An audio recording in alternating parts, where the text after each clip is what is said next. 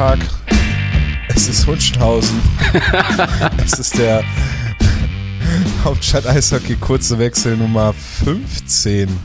Ja, Mann. Moin Flo. Ja, Mahlzeit. Wenn wir nicht aufpassen, haben wir bald mehr kurze Wechsel als ganze Episoden. Aber Ja, ist jetzt nicht so überraschend eigentlich. eigentlich nicht, schon allein wegen Spielplan. Aber vielleicht verfolgen wir tatsächlich nochmal die Idee, dass wir hier nur einen Titel fahren und nicht zwei verschiedene. Aber mal gucken. Das ist dann vielleicht so eine Sommersache, wo wir dann nochmal ins, in die Arbeit des Konzeptes übergehen. Ja, im Sommer. Der dann irgendwann mal kommen wird. Also zumindest versprochen wurde. Wettermäßig meinst du, ja. Ach, wann Ja gut, wettermäßig, Wetter hatten wir ja Sommer eigentlich schon Ja, für ein paar Tage. war doch schön. Also die, Und dann wieder nicht. Ja, also ich habe hier gleich meinen Balkon fertig gemacht am ersten Sonnenstrahl. Und dann ist auch gut. Hast es zwei Tage später wieder bereut, als es wieder kalt wurde. Als mir so ein scheiß Vogel hier wieder auf, äh, ah, ey, wirklich, pass auf. So, ich hat, Oh, jetzt geht's ich, ich los. ich hatte ein Balkonfenster auf. Weil halt, wie gesagt, war halt schönes Wetterchen, ne, so, und lässt mal rin nach dem Frühling. Und komm aus dem Bad wieder und wunder mich, was da auf meinem Teppich ist, der eh schon ein interessantes Muster hat. Und ey, was ist denn das? Da hat mir echt so ein scheiß Vogel ins offene Fenster gekackt, auf den Teppich. ich hab gedacht, ich flipp aus. Und dann wirklich, und einen Tag später dann halt nochmal schön auf, das sauber, äh, auf den sauber gemachten Hocker nochmal drauf. Ich hab keine Ahnung, irgendwie haben die hier was gegen mich. So, Physik, nee, nochmal Kampf gegen die Vögel angehen hier. Der Kampf gegen die Vögel. Ja. Ja, mit so einen spannenden Geschichten kann ich heute nicht dienen. Nö, na, du hast ja die Woche krank, Schrägstrich Urlaub wieder. Ja, Genau. Oder hier ist von der vorher auch, also, Feuer nichts, ne? nee. ist halt, äh, bisschen, ist halt nichts passiert so wirklich, worüber, ich überlege gerade noch, ob sich das lohnt. Nee, eigentlich ist nix. Nee, ach, ist ja auch nicht. Ich habe letztens auch mit dem Kumpel äh, ihr quatscht und dann sind wir, waren hier im Hundchenhausen spazieren äh, und haben uns sind dann auch fünf Minuten schweigend nebeneinander gegangen. Und dann, naja, gut, was willst du noch erzählen? Also du gehst gerade, also generell, man geht halt gerade nicht zu irgendwelchen Veranstaltungen, man sieht jetzt nicht so viele Leute. Der Tonus ist ja doch irgendwo derselbe. Also, was willst du da halt groß labern? Also, keine Ahnung. Wir haben jetzt das zweite Mal Lockdown-Geburtstage gefeiert. Das war halt so, Auch schön. das ist halt, ist halt ein bisschen kacke, ne? Ja. Ähm, sieht ja auch nicht so aus, als wenn, als wenn das sich dann jetzt so bald erholen wird. Aber vor allem, wenn wir jetzt wieder alles lockern, obwohl wir immer noch hohe Zahlen haben. Aber das sollen andere, da sollen andere sich drüber unterhalten. ja. Ähm, vor allem sollen sich andere dann da auch darüber unterhalten, wie realistisch es ist, dass diese Saison noch Zuschauer in die Arenen kommen. Ja, gut, Äh, davon. apropos Zuschauer in Arenen. oh. Wolltest du jetzt noch was dazu sagen? Ja, ich hatte jetzt. Nee, alles gut, alles gut. Gut geworden. Nee, alles gut. Das kann ich da mit einbauen noch. Alles schön. Schreib mir das kurz Okay. auf meine Hand. Also apropos Zuschauer in den Arenen. Äh, Flo, beim Heimspiel der Eisbären gegen die Grizzlies Wolfsburg war das, ne? genau.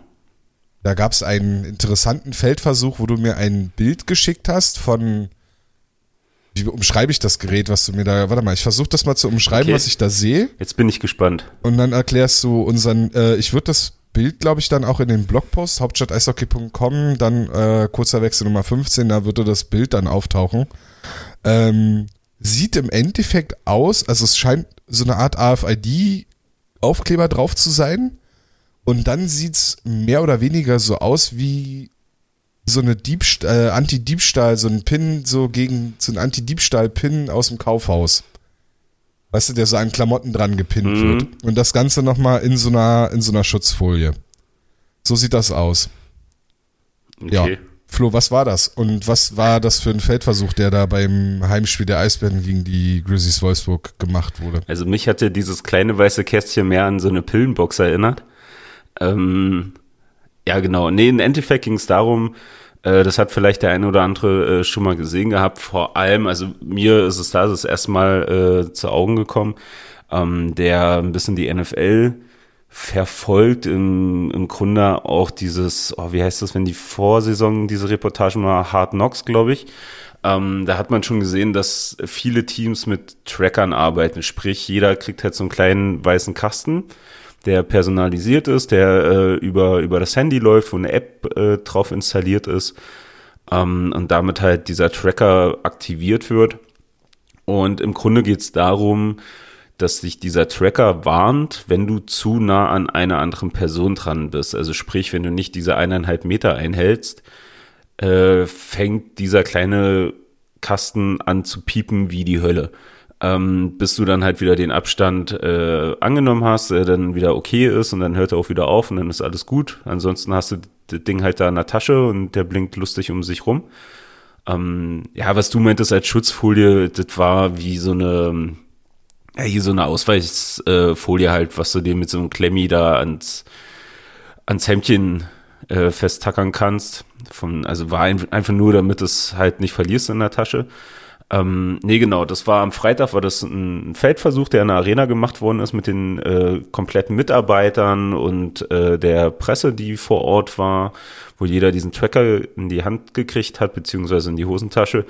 Und um einfach nur mal auszuprobieren, wie ist wenn, weil das wäre sogar eine Alternative oder eine Möglichkeit, die in ein Hygienekonzept aufgenommen werden kann, falls dann wieder äh, Fans in die Halle kommen können, zu welchem Zeitpunkt auch immer und in welchem Zusammenhang, um da halt irgendwie zu gewährleisten, dass ein gewisser Abstand vorhanden ist. Ähm, ja, ich muss sagen, also der Sinn dahinter, der war gut. So, die Dinge haben auch echt funktioniert. Also das hat in der ganzen Halle gepiept und gemacht und getan. Ähm, aber wie laut piept denn das Ding? Es war sehr interessant. Wir hatten, es gab irgendwie zwei unterschiedliche Boxen, die zwar beide klein und weiß waren, aber bei manchen konntest du das ein bisschen leiser machen, bei anderen gar nicht. Und es piept, keine Ahnung, wie ein Rauchmelder, würde ich sagen. So, also so richtig schon so ein bisschen. Ach, so laut. Naja, nicht ganz so laut, aber es ist sehr hörbar, auf jeden Fall. Also trotz, okay. trotz der lauteren Musik, die ja in der Halle ist, ähm, hast du das Piepen wahrgenommen? Das war schon, ja, du hast es gehört. So, also, und das dann, ja, das ist dann halt natürlich die Frage, so, wie du das machen kannst. Also klar, wenn die Halle voll besetzt ist, kannst du nicht gewährleisten, dass da jeder eineinhalb Meter Abstand äh, halten kann. Oder selbst bei der Hälfte finde ich es, glaube ich, schon schwer, also ich persönlich jetzt. Ähm, sonst kriegst du einen Tinnitus. Aber ja, was jetzt genau draus wird, weiß ich nicht. Das kann ich nicht sagen. Da fehlen mir die Infos. Aber es war mal ein, ein netter Versuch. So habe ich es dann am Ende des Tages abgetan und war auch irgendwo, ehrlich gesagt, ganz froh, ganz froh, dass es heute nicht wieder war. Weil das Piepen sich echt fertig macht. Also das ist wirklich krass. Und dann nochmal in der, in der Lernhalle, ähm. in der Lernhalle piept es ja nochmal umso mehr. Da hörst du es ja wirklich aus jeder scheiß Ecke. Ich habe schon gesagt, zum Glück war Straubing nicht da, die hätten sonst das Spiel annulliert. ja, auf jeden Fall. Äh, ist es denn so, dass diese Geräte nochmal von irgendwo zentral überwacht werden? Oder werden die einfach nur ausgegeben, aktiviert und dann piepen die halt, wenn die merken, oh, ich komme jetzt zu einem anderen Gerät mm. viel zu nah. Mm, ich hatte es mir ein bisschen erklären lassen von dem äh, Mitarbeiter, der da mit dabei war, von, von der Firma. Ich weiß die Firma jetzt nicht, ist so scheißegal. Und, ähm, ja. Und genau, und hat mir das erklären lassen. Und im Endeffekt läuft es halt über, über die App, die du dir vorher runterlädst, die so, ah, okay. die so arbeitet wie diese Corona-Warn-App, die halt überall rumgeht, die ja jeder auf dem Handy haben sollte. Ähm, und der, der Aufbau ist mehr oder weniger derselbe. Also, sich, wenn wir beide da jetzt am Freitag rumgelaufen wären und hätten halt Kontakt gehabt, so was durch den Tracker und durch die App halt erkennbar wäre und ich fühle mich ein paar Tage später scheiße, gehe zum Arzt, habe einen positiven Corona-Test, ähm, kann anhand dieser Tracker auch nachvollzogen werden, wer in diesem bestimmten Zeitraum meinen Weg gekreuzt hat. Und du würdest dann zum Beispiel über die App eine Push-Nachricht kriegen, so äh, lass dich mal testen, weil in deinem Umfeld war jemand der.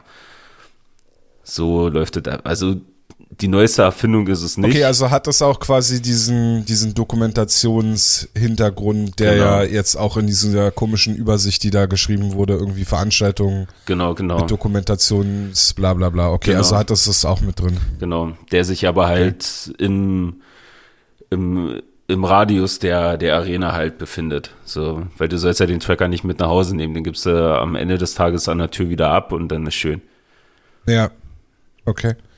Ähm, ich kann mir vorstellen, die Technik könnte man wahrscheinlich auch in diese Art Armbänder einbinden. Ich glaube, bei der NFL hatten die auch Armbänder oder Uhren oder irgendwie sowas. Es, es gab oder es gibt so, so, so ein Band, also der, dieser Kasten ist ja tatsächlich super furzklein. Wir sind nicht drei, vier Zentimeter oder so ist der ja nur.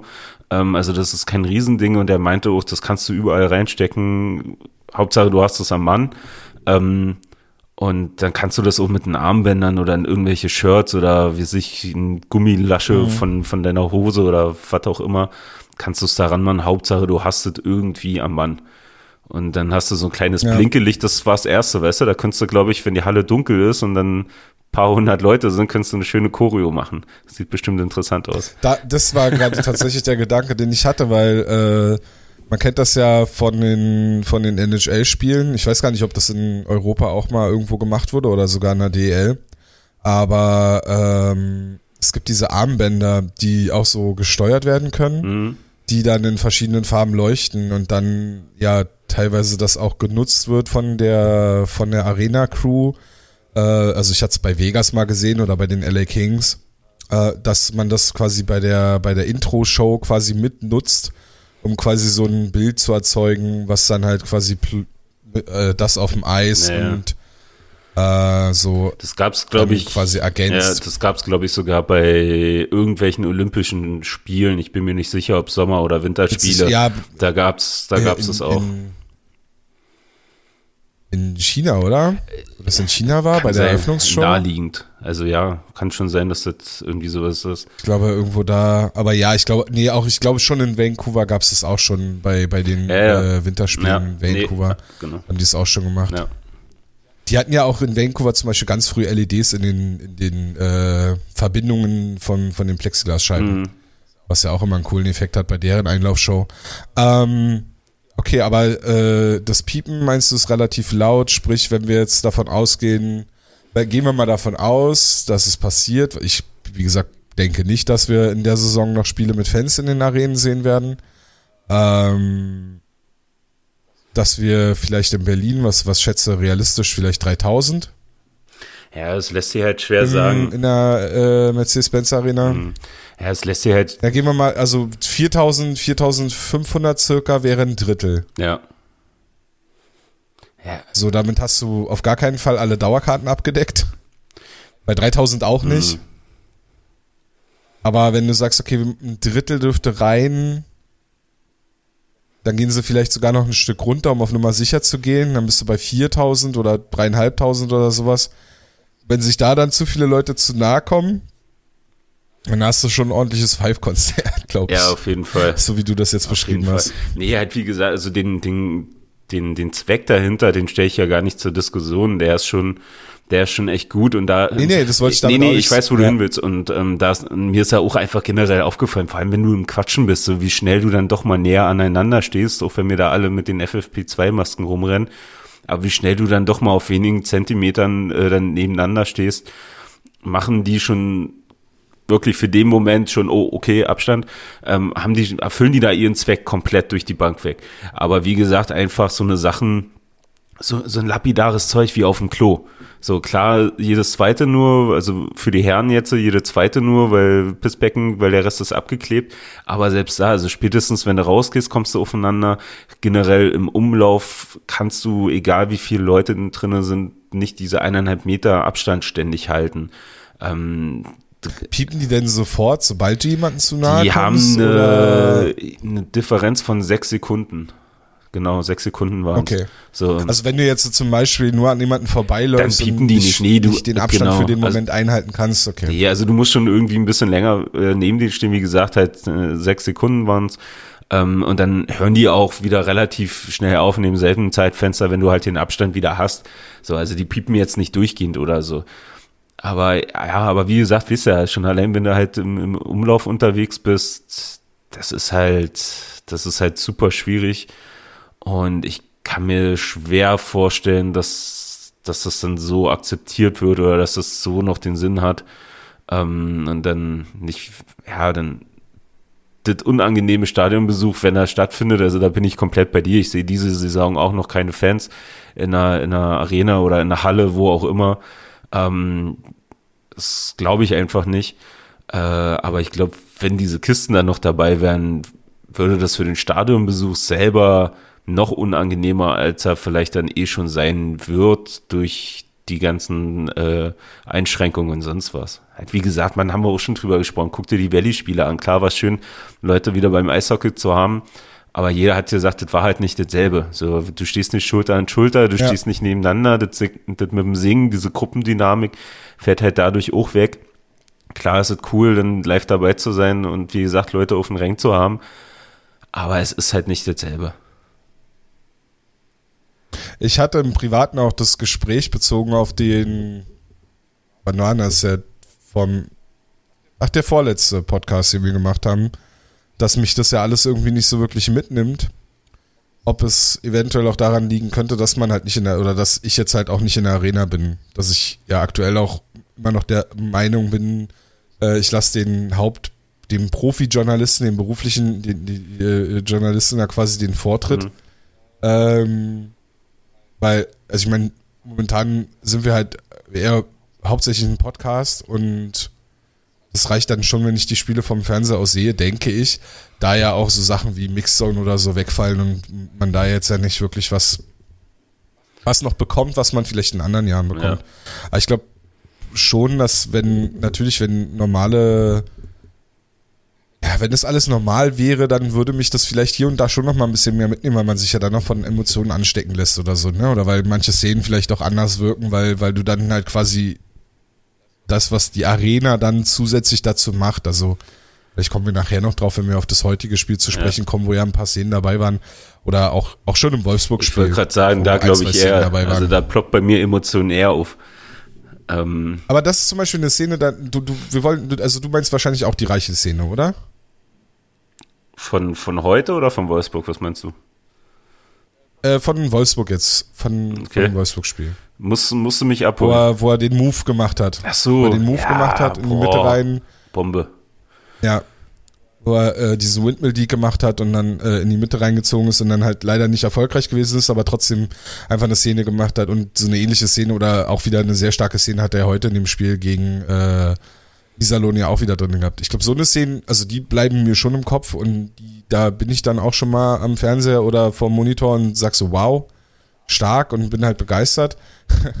Aber ich weiß nicht, ob es dann vielleicht noch mal mehr geben würde, wenn man vielleicht dann doch noch mal irgendwie im Umlauf vielleicht mal das kurze Gespräch mhm. hat oder halt einfach aus der Mixzone oder in den Pressekonferenzen mal eine Frage stellen kann. Ich glaube, das ist dann schon was, was dann, das ja auch immer, wo es dann noch mal mehr wo dann nochmal mehr mitkommt. Oder allein schon die Gespräche dann halt auch so mit äh, Hase vom Eisdynamo oder mit deinem Vater oder so oder auch mit Freunden, die jetzt, sag ich mal, nicht in irgendeiner Form äh, ihre Gedanken zu, einem, zu, einem, zu den Eisbären irgendwo niederschreiben oder wiedergeben, sondern einfach nur generell so diese allgemeinen Gespräche. Das fehlt natürlich auch, aber äh, wem erzähle ich das? Also, ja. das, äh, weißt du, ja das geht dir so, das geht mir so, das geht äh, unseren HörerInnen so, das ist, ist äh, glaube ich, überall so gerade. Das ist halt, ist halt der Mist. Ja.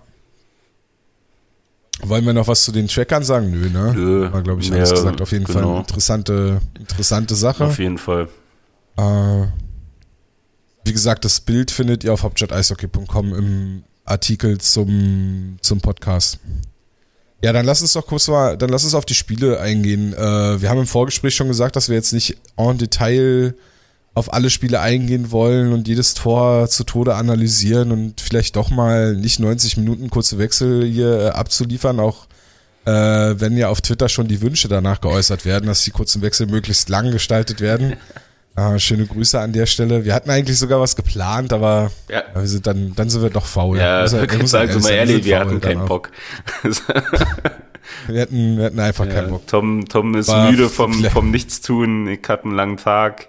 Ey, was heißt müde? Es ist einfach. Naja, komm. Ah. Also, fit bist du, also. Es war- Ne? Nicht. Ah, ja, gut, fit. Ne? Wann war ich das letzte Mal fit? Da, da Nee, kannten wir uns mehr noch so nicht. Dieses, ja, diese, Sonntags, diese Sonntagsmüdigkeit. ja, Und dann dieses so, also ich wusste ja dann, als das Spiel vorbei ist, okay, du musst jetzt erst noch nach Hause fahren, bevor du, bevor wir dann aufnehmen können, so. Und dann ist halt so die, die halbe, dreiviertel Stunde, die man dann so auf der Couch versackt und dann auf sein Handy glotzt und dann irgendwann sich denkt, ach komm, lege ich mich hin oder sowas. Und dann, dann geht's halt mal schnell. Äh, Weißt doch, deswegen bin ich ja dann immer so zackig, wenn die nach dem Spielen hier reinkommen und wir sagen, okay, nach dem Spiel nehmen wir auf, dass ich ja nicht auf die Idee komme, mich aufs Sofa zu setzen, weil das wäre der Overkill, da komme ich nie wieder hoch. Siehst du? So, das ist der Und das Fehler. war genau der richtige, also es war auch der perfekte Moment, wo du geschrieben hast, dass du bereit bist, weil äh, ich glaube so 10, 15 Minuten später und wir hätten morgen aufgenommen. Dann hätte ich die wieder 28 Mal angerufen und hätte gedacht, du bist tot oder sowas, weil du nicht an dein scheiß Handy gehst. Ja, ja. Okay. Gut. Ähm, die Eisbären können die Grizzlies Wolfsburg nicht schlagen. Ja. Ich glaube, das kann man, kann man so mal hinstellen. Weil kann man nicht hinstellen, ist ein Fakt eigentlich. ähm, haben alle Spiele in der Saison gegen die Grizzlies verloren. Ich meine, gut, sie haben jeweils Punkte mitgenommen, weil sie zweimal im Shootout, einmal in der Verlängerung verloren haben.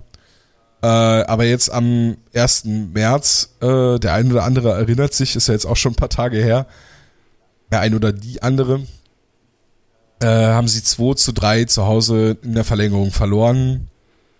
Äh, ich habe die anderen, also das sind so Spiele, die verschwinden aus meinem Kopf Ja, irgendwie. das, das ist. Ich glaube, das, das, Das- was mir noch am meisten im Kopf geblieben ist, war das 4-6, weil wir da, glaube ich, diesen Sonderzugvergleich gemacht haben. Mhm. Und ansonsten sind die Spiele so aus meinem Kopf irgendwie verschwunden. Also ich habe jetzt, ich habe an sich nur die Szene, die zum 2 zu 3, also zum Siegtor für Wolfsburg führt im Ja. Kopf. Naja, das auf jeden Fall. Nee, nee, nee es, es ist ja auch einfach die Tatsache, die, also die Spiele gegen Wolfsburg sind jetzt optisch auch nicht wirklich schön, ne? Und das ist halt, Nee. das ist halt bestes Cortina-Hockey, was die da aufs Eis zaubern. Und ja, also wie gesagt, das waren halt immer ein paar enge Spiele. An dem 1. März hat, sind dann nochmal ein paar Emotionen hochgekocht. Ja, wir hatten ja dann auch geschrieben, ey, ich war wirklich, also Ah ja. hätten, hätten, wir nach dem Spiel aufgenommen, ey, da hättest du, das wäre ein permanent Piepen gewesen. Da wären die kleinen weißen Boxen Scheißdreck gegen gewesen. So, ich, äh, ich war so stinkig, weil so das, das, ich sag mal, es weiß ja jeder, um was es geht, um, um das Theater nach dem Spiel. Man hat es ja auch ein bisschen im Fernsehen mitgekriegt. Ähm, aber es hat sich ja so ein bisschen aufgestaucht. So, als man ja bisschen aus ihrem Tief da hoch und du hast halt gesehen, hm, wenn, dann wird's halt knapp, also so ging's mir zumindestens. So, aber halt so das Körperliche, das von, von Wolfsburg immer mehr zugenommen. So reich hier mit Megatag, keine Ahnung, was mit dem los war, also jetzt generell die Woche, ähm, der dann da halt diesen Move gefahren hat, von dem wir vorhin gesprochen haben. Aber halt generell, also der war ja überragend stark, so der hat, keine Ahnung, ob der irgendwas wissen wollte nochmal an dem Tag, also das war ja der Hammer. Ähm, der dann aber halt von, von Wolfsburger dann irgendwann nur noch gedoppelt wurde, wo nur noch auf den Körper gegangen ist, wenn er den Puck hatte. So, da war mit Spielerischen nicht mehr viel drinne. So, viele Kleinigkeiten, viel Nachgeschubse und ja, und am Ende des Tages hat es sich dann in dieser Verlängerung, die dann eigentlich auch so ein bisschen für das Spiel steht. Und ich muss auch ehrlich sagen, und aus meinem Mund hört sich das bestimmt nicht so an, aber ich war dann auch nicht verwundert, dass, der, dass dieser Fehler von Nöbels kam an dem Tag. So, das war irgendwie auch nicht so sein Day. Ähm, viele Fehler gemacht, viele Stock, äh, Puckverluste gehabt, so wieder hier und da zu seinem Spiel gekommen, was ich halt nicht so mag, wo er dann anfängt zu zocken und versucht noch den dritten, vierten zu umfahren und dann aber den Puck verliert, bevor der Pass kommt, der richtig gewesen wäre. Und das halt, halt nun mehr oder weniger vor der blauen, S-Bahn standen ja gut in der Box, ähm, äh, in der Verlängerung und dann so mehr oder weniger vor der blauen dann den, den Puck verliert und der Wolfsburger dann da ins vorgezogene Penalty-Schießen kommt und den dann halt auch noch reinmacht. Okay, hm, scheiße.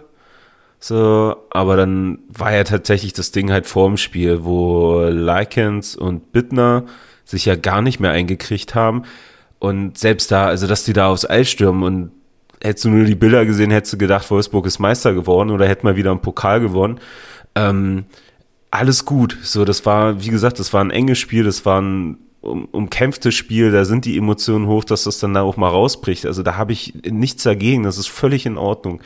Aber dass halt, wie gesagt, die zwei Likens und, und Bittner sich da halt nicht einkriegen und gezielt auf die, auf die Eisbärenbank fahren oder halt zu den Spielern hin, die gerade auf dem, auf dem Weg in die Kabine sind und da rumjohlen und sonst was für eine Scheiße labern. Ey, sorry. Und sich dann nicht mal einkriegen, wenn der eigene Captain Furchtner vor denen steht und schon sagt, ey, kriegt euch mal wieder ein. Ähm, und die da weitermachen und dann wirklich du die noch selber bis in die Kabine schreien hörst. Also, sorry, also keine Ahnung, ich hätte den, hätte ich da unten auf dem Eis gestanden, ich hätte den Starthilfe gegeben, da wären die weiter als nach Wolfsburg gekommen. So, also das finde ich, finde ich völlig unnütz und geht völlig ab. So, gewinnt, freut euch, alles cool, aber dann auch trotzdem noch ein bisschen Größe zeigen und das war in dem Moment, hat, hat das komplett gefehlt. So, und das ist das, was, was ich vorhin gemeint habe die Nummer von einer, in, in einer vollen Arena, so, sich müssen ja nicht ausverkauft sein, reichen in dem Moment auch 13.000. Alter, also ich glaube nicht, dass Wolfsburg weit gekommen wäre vom Parkplatz aus. So. Also, ähm, Aber nicht nur das, das ist ja auch, das ist so, eine Nummer ist ja dann auch, also was du ja auch hast, ne, äh, du hast ja erzählt, äh, man hört, hat die aus dem Kabinengang äh, noch brüllen hören, was ja dann in der Lernarena natürlich cool ist, weil du es auch mitbekommst. Aber wenn ich dann wieder in die Perspektive gehe, die wir dann haben sonst, dass wir dann unten in der Mixzone stehen und dann quasi ja in diesen Gang reinschauen können, wo ja dann, also normalerweise ist es das Standardbild, da stehen dann halt äh, Spieler, die sich kennen, also das, was man jetzt gegen äh, am Sonntag bei dem Spiel gegen Iserlohn gesehen hat, dass äh, die äh, Eisbären Juniors, also die Ex-Eisbären Juniors Spieler quasi sich an der Mitte nochmal treffen, dass äh, Jens Baxmann und äh, Marcel Nöbels und Frank Hördler da länger miteinander quatschen, was sie ja aufgrund der Auflagen jetzt im Kabinengang, glaube ich, nicht mehr dürfen, mhm. sich dann da nochmal treffen.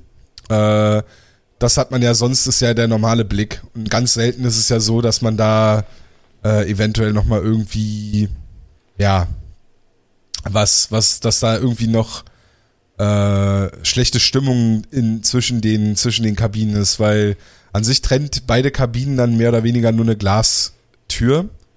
Und ich glaube, die Dusche von, den, von der Gästekabine ist sogar nochmal durch. Ne? Die müssen noch durchlaufen aus der ja, vorderen die, Kabine, oder? Ja. Oder die haben zwei Kabinen da, ja, ne? Genau. Das ist ja dieser ja, Gang in der Mitte und die genau, haben zwei Kabinen. Das ist, ist auf jeder Seite. Also in diesem Kabinen, äh, ja, Kabinengang sind ja mehr oder weniger vier Umkleiden, halt zwei größere, wo dann die Teams drinne sind und halt nochmal zwei kleinere, die auf der anderen Seite halt sind. Also von daher, ja klar, so, nee, eben so, und halt wie gesagt, wären, wären halt in dem Moment diese zwei Vollpfosten nicht gewesen, hättest du auch genau diese Situation wieder gehabt. so, dann, dann wäre auch alles cool gewesen, weißt du, weil ich sage, von den Eisbären hat's keinen gejuckt, also da hat man eigentlich tatsächlich größtenteils erst reagiert, wo die dann halt meinten, mal kurz zu der Bank zu fahren, so und sich nochmal vorstellen zu müssen. Ähm, dann wäre das, ja, Eisbären weg, Wolfsburg ist dann noch ein bisschen am Jubeln, geht rein und dann ab nach Hause, danke, tschüss. So, dann wäre schön gewesen. Aber halt, wie gesagt, die zwei Nummern und dann, wie gesagt, also am beeindruckendsten fand ich einfach dieses Bild, wo selbst Furchtner vor dem eben steht. Ich weiß nicht, wer es war von den beiden. Und du halt hörst, ey, komm, krieg dich mal wieder ein. So, und er kriegt sich nicht ein und schreit wirklich bis in die Kabine rein, wo ich mir, hey, Alter, ganz ehrlich, also so geil wart ihr jetzt auch nicht. So, ähm, ja, ja, äh, so, aber sowas das hat man nervt zum Beispiel halt. im Fernsehbild überhaupt nicht aufgeklärt bekommen. Im Fernsehbild hat man dann halt gesehen, dass da in der Mitte noch ein bisschen noch ein bisschen Stress ist und dass sich da ein bisschen geschubst wird und diskutiert wird, aber die Schiedsrichter auch relativ schnell dazwischen waren mhm. und so. Und das hat auch ein bisschen gedauert, bis sich das auflöst, aber du hast nicht so wirklich mitbekommen, woran das jetzt lag, was da passiert ist. Es hat überhaupt kein Bild aufgenommen. Da ist es dann halt wirklich schade, dass du da halt äh, also ohne da jetzt die Nummer draus zu machen, aber du hast halt dann halt nur dieses kleine Team, ne, was das überträgt, ja. Wo dann vielleicht auch nochmal ein paar Augen fehlen, die in der Arena nochmal sagen, hey, guck mal dahin. Da ist gerade was passiert, das ist äh, gerade wichtig oder so. Ja. Oder einfach nur, hey, das ist, das haben wir gerade auf den Bildern gesehen in der äh, im Ü-Wagen so von der Kamera, die sonst eigentlich irgendwas anderes abfilmt, so ey, die Kamera hat das gerade aufgefangen, geh mal darauf ein. Irgendwie so eine Richtung. Ähm, hat, glaube ich, gefehlt. Dass, dass man das als Zuschauer von zu Hause aus aufgeklärt bekommen hat. So hat man halt einfach nur gesehen, dass sie am Mittelkreis sich äh, am, am, an der Mittellinie nochmal kurz unterhalten haben. Mhm. Aber nicht, dass da so Stress war wie der, den du jetzt beschrieben hast. Insofern äh, schön, dass das jetzt aufgeklärt war, falls sich seit äh, Montag war das, ne? Seit, ja, genau. sich da, äh, seit man sich da gefragt hat, ähm, was war da eigentlich ja. los? ja, halt wie gesagt, es soll jetzt auch nicht das Ding sein und Wolfsburg ist durch, die trifft man jetzt in der Regel nicht mehr und dann, dann ist auch in Ordnung. Halt wie gesagt, mich hat einfach nur die Art und Weise gestört in dem Moment, so gar nicht mal die Niederlage an sich, die war okay. Ähm, halt wie gesagt, einfach das, die Tatsache, was vor allem die zwei Jungs da abgezogen haben, das finde ich halt, ja, das, ist, das ist arschlos, so, das, das machst du nicht. So, und ich will jetzt hier nicht, oh, alle, alle sollen sich lieb haben danach. Nee, ist okay, wenn es halt mal aufs Fressbrett gibt, gibt es halt mal aufs Fressbrett, dann ist es so. Habe ich persönlich ohne Stelling, aber das war halt einfach, das war arschlos. Dass es so generell äh, auch so ein bisschen an Rivalität fehlt, äh, finde ich, ist auch so ein Ding.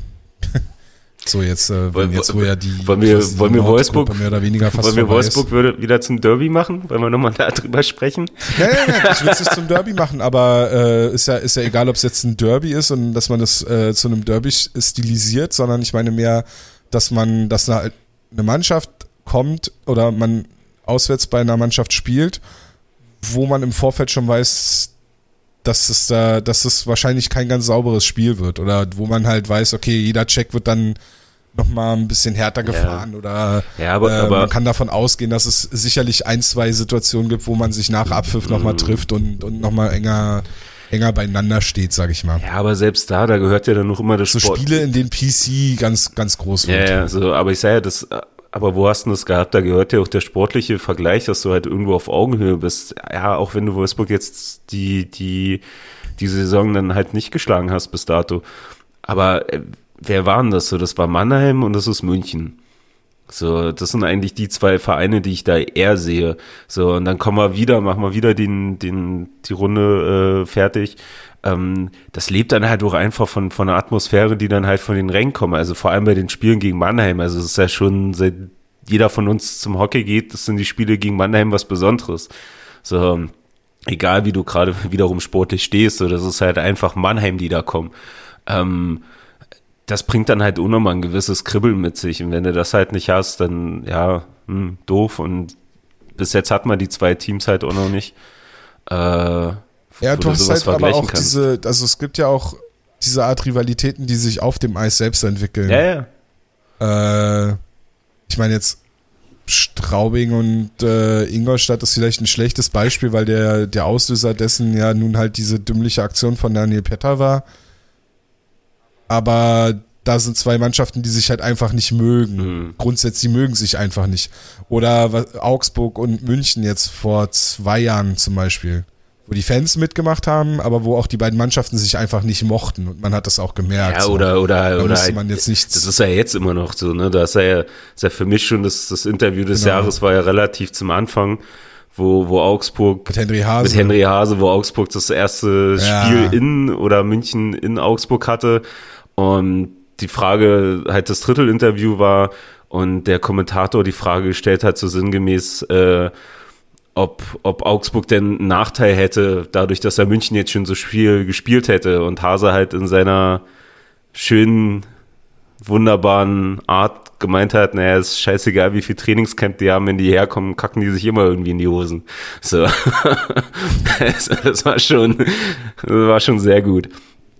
Ähm, nee, aber ich weiß, was du meinst, auf jeden Fall. Aber wie gesagt, da sehe ich Wolfsburg nicht so. Das, die kannst du so in, in eine Saison haben und äh, vielleicht werdet jetzt genau so eine Saison geworden, halt auch aufgrund der engen Spiele, wo du da so ein bisschen diese Re Rivalität hättest, aber halt wie gesagt, ey, dauerhaft nehme ich die einfach nicht ernst auf der Ebene. Also, keine Ahnung. Da machen die wahrscheinlich eher was draus, so David gegen Goliath mäßig. So, aber aus Berlin, ja, ja, außer, ganz, ganz aber aus Berliner Sicht, pff, Wolfsburg. Im Grunde, äh, sie haben, sie haben viermal gegen den wahrscheinlichen Nordgruppenmeister oder was auch immer, Nordgruppengewinner. Äh, wenn es noch, wenn es was ist wahrscheinlich, ist ja relativ sicher. Ja, wenn es, also, ne, wenn es noch größer geschlagen und das ist schon. wenn sie es noch größer machen, dann können sie sagen, dann haben sie viermal den Rekordmeister der Liga geschlagen, dann machen sie T-Shirts oder so ein Scheiß, keine Ahnung. Gut. Ah ja. Ich glaube, Wolfsburg ist eh gerade in so einem Höhenflug, weil die haben ja jetzt auch jede Menge Spiele in Folge gewonnen. Ähm, ja, äh, weiß gar nicht, wie es gerade steht. Ja, ich hatte es noch nicht mehr verfolgt. Äh, 3 zu 2 für Bremerhaven. Mhm. Ich weiß gar nicht, ob die überhaupt noch spielen. Die sind durch, oder? An die spielen noch. Ähm, aber ja, kann man sich schon auf die Schulter klopfen, wenn man 2, 4, 6, acht, neun, vielleicht zehn Spiele in Folge gewinnt, davon aber die Hälfte in Verlängerung oder Shootout, da kann man sich schon mal auf die Schulter ja, klopfen. Ich, ich, wollte ähm, gerade sagen. Nächstes Thema. Ja. ähm, nächstes Spiel der Eisbären war dann gegen die Fischland Penguins aus Bremerhaven, in Bremerhaven. Korrekt. Und das war, das, das war ein 5 zu 1 wo Tobi Anschitschka sich bei seinem Gegentor extremst geärgert hat und bis zu dem Zeitpunkt, äh, bis zum, bis zum 5 zu 1 war das auch, also, oder sagen wir mal so, ja doch eigentlich bis zu dem, bis zum Gegentor, die ersten zwei Drittel, war das eine Machtdemonstration der Eisbären, fand ich. Also das war wirklich, und da, da bin ich auch ehrlich, letztes Drittel habe ich auch mehr oder weniger mit einem halben, vielleicht mit gar keinem Auge mehr so wirklich verfolgt, weil das Ding war für mich nach dem 5-0 durch. Das war so ein starkes Spiel von den Eisbären, was ich zu dem Zeitpunkt auch nicht erwartet hätte, nachdem sie ja drei Spiele in Folge verloren haben, unter anderem halt auch gegen Bremerhaven, haben wir ja schon, haben wir letztes Mal drüber gesprochen. Ähm, das Wolfsburg-Spiel, naja, so naja war. Ja. Ja. Dann das Spiel in Bremerhaven war einfach, das war, das war saustark. Ja. Also da gibt's wenig, war, wenig dran zu meckern. War so eine kleine Wiedergeburt. Gar nichts. Hatte ich, hatte ich irgendwie den Eindruck. Weil da hat ja wirklich, du hast das System wieder gesehen, das Selbstvertrauen kam, das Puckglück damit automatisch. Ähm, also ja, war eine runde Sache. So ein Wolfs äh, Wolfsburg sage ich schon, äh, Bremerhaven war ja dann, keine Ahnung, das war für mich so ein Mix aus schockiert und eingeschüchtert. So, da kam jetzt nicht mehr allzu viel. Zum Ende haben sie nochmal was durchblicken lassen. Ähm, aber halt so die Tore sind ja noch relativ schnell gefallen, vor allem halt im zweiten Drittel. Ähm, ja, also ja, eben. Also gebe ich dir recht, spätestens nach dem zweiten Drittel, wo es 5-0 steht für die Eisbären, war das letzte Drittel, ja, okay. Also wie hoch sind tatsächlich die Chancen, auch wenn da die Eisbären stehen, die das schon mal hingekriegt haben, jetzt ein 5-0 äh, 5-0-Ergebnis zu verspielen. Also ich habe im letzten Drittel dann noch mein, meine Weinbestellung gemacht, weil hier der, der Nordflügel langsam kahl wird. Ähm, aber ja, so, also ja, brutales Spiel, also wirklich.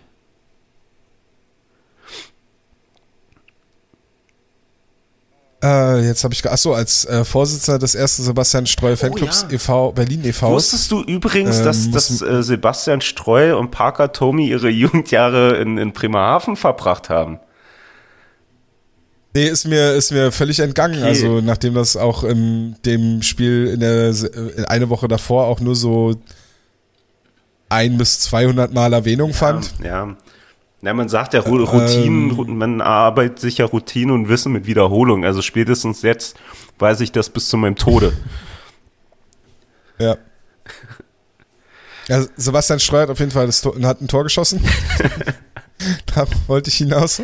Vorarbeit aber von Hakon Henel, äh, nicht von Hakon Henel, sondern von Parker Tuomi.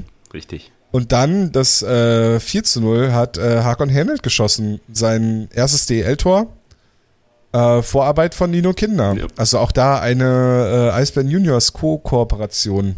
Und das sogar schön rausgespielt. Äh, auch also Kinder, Kinder, der ja, sehr schön. Kinder, der, der den, den Puck zurückholt nach dem Bulli, glaube ich. Ähm, und dann ein super Pass auf, auf äh, Henel spielt und der das Ding halt reinbombt da. Also ich habe mich super gefreut für, für alle beide, dass die, dass da jetzt endlich mal der, ja. der Knoten geplatzt ist. Vor allem, vor allem für Henel. So, das macht, jetzt mit dem Spiel heute die Woche nochmal rund für ihn. Ja, also es war schon bei Sebastian Streu, ist es mir wieder aufgefallen, wie, wie gut der Schuss von Sebastian Streu eigentlich ist. Den hat er ja letztes Jahr ein paar Mal zeigen dürfen äh, oder ein paar Mal gezeigt und da echt, also hat einen guten Schlagschuss, hat einen guten Handgelenkschuss und bei dem, also den von Hähnelt machst du jetzt auch nicht in jedem Spiel nee. äh, so wie er den da äh, reingedrückt hat. Äh, aber auch schön von, von Nino Kinder die Übersicht zu haben und den, den Pass da rauszuspielen. Und ja, war dann halt mehr oder weniger ein gebrauchter Tag. Ich meine, wollen wir drüber reden, dass Thomas Pepperle im Tor stand, der gegen die Eisbären irgendwie immer so mittelmäßig ja. aussieht. Und der, und wo es halt zum, zum, zum ersten Mal dann tatsächlich im Spiel zu einem Torwartwechsel kam bei Bremerhaven, ne? Also Maxwell kam ja dann. Mhm. Ähm, ja, gut. Hast du nicht so viel gesehen. Wenn du, Ram wenn du romantisch, ja. wenn du äh, romantisch bist, sagst du halt so, Peppi ist halt immer noch ein Eisbären-Fan. Ramontisch? Ramontisch. Ganz ramontisch. Ramontisch. Äh, noch was zu dem, zu dem Häneltor. Äh, da waren auf dem Eis Frank Hördler, Kai Wissmann, äh, Nino Kinder, Erik Mick und Hakon Hennelt. Ja. Es sind im weitesten Sinne alles Eisbären Juniors gewesen. das war, äh, und äh, ja, drei Verteidiger. Das machen die Eisbären jetzt. Läuft mit der Jugendarbeit? Check. Ja, okay. Du willst nicht drauf eingehen. Ähm, ja, ja, aber Erik ja. Mick aufgrund der aufgrund der äh, Simon Depré, Depré. Äh, Verpflichtung spielt Erik Mick jetzt im Sturm. Ja, das ist uns heute dann beim Spiel gegen Iserlohn aufgefallen. Ne? Also so wirklich. So, wir hatten ja dann geschrieben zusammen mit Hannes, ähm, wo es uns aufgefallen ist, also wenn da halt aufs Line-Up geguckt, da war ja äh, Henelt mit Kinder zusammen und äh, Mick als siebter Verteidiger. Und ab einem bestimmten Punkt fand ich dann, hatte ich euch ja auch geschrieben, hat dann für mich dann noch Sinn gemacht, dass er da Mick äh, mit in den Sturm nimmt und dann halt eine vierte Reihe hat und aber tendiert ja eh dazu, bei engeren Spielen dann nur noch auf äh, halt damit seinen drei Verteidigerpaaren zu, ja. zu, zu fahren. Also das hat schon Sinn. Drei Sturmreihen. Ja, genau schon. Und äh, das hat das hat schon Sinn gemacht. Und ja, und dass Mick äh, äh, offensiv spielen kann, so das wissen wir, das hat er heute nochmal gezeigt. Also da hast du nicht gesehen, dass er eigentlich Verteidiger ist. Ja. Also Hannes hatte angemerkt, dass äh, sich ja Fabian Dietz verletzt hatte in Bremerhaven und äh, daraufhin Mick dann da reingerückt ist und äh, im Spiel gegen Iserlohn war er schon dann zwar als Verteidiger nominell, aber äh, die vierte Reihe war Kinder Hänelt und äh, Erik Mick. Also da waren gar keine sieben Verteidiger jetzt gegen Iserlohn nominiert. Und was mich aber dennoch überrascht hat, ist, dass, also das, deswegen ist es mir auch heute erst aufgefallen, ähm, dass Erik Mick halt, also dass er ein guter Schlittschuhläufer ist, wusste man eigentlich, aber dass er wirklich ein sehr guter Schlittschuhläufer ist, hat mich dann doch nochmal ein bisschen überrascht, weil er hatte heute ein, zwei Situationen, wo er einfach durchs Läuferische sich die Scheibe erobern konnte, beziehungsweise äh, ja, die Situation lösen konnte und dass er gut am Schläger ist. Ähm, auch defensiv sollte, sollte klar sein, ist halt äh, schon so ein gewissermaßen Anforderungsprofil eines Verteidigers, der auf dem Sprung in die DEL steht, ja. beziehungsweise eigentlich in der DEL schon mehr oder weniger Fuß fassen hätte können. Ja, Wenn man nicht Franco-Kanadier verpflichtet, spät. nee, auf, auf jeden Fall. Ja, vor allem, was ich da auch immer wieder bemerkenswert äh, finde, ist dann auch, dass die, vor allem die Reihe halt jetzt, äh, dass die halt keinen Schiss haben vor dem körperlichen Spiel. Also die gehen ja dann noch rein.